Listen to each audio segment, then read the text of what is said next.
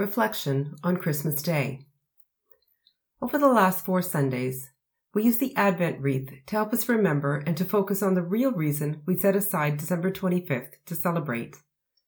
We've been reminded that our salvation became human flesh, and our focus was not only on the moment of his birth, but it has also been pointing us to his death and resurrection, and it has reminded us to live expectantly for his return. Jesus is the light of the world, and nothing can stop that light from shining in the darkness. Today we light all the candles of the Advent wreath.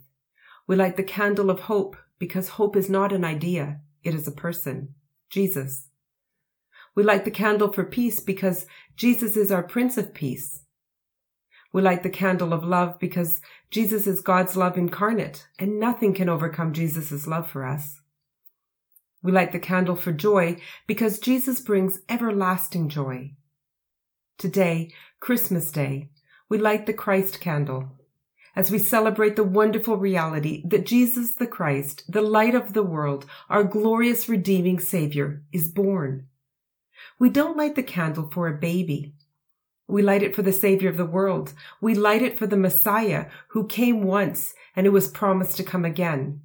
He alone is our ultimate source of hope, peace, joy, and love in this life and the next. He is the Savior of the world to whom all scripture points. Someday he will come again and bring us to his kingdom to enjoy life with him forever. This Christmas day we worship with thanksgiving and we pray as millions before us have prayed. Come, Lord Jesus. Come. Father of love, who revealed your light gloriously through the coming of our Lord Jesus Christ.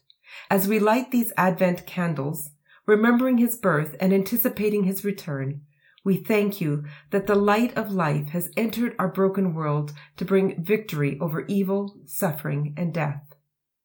Fill us now with the light of your love, so that we may live for your glory as we rejoice in the birth of your Son.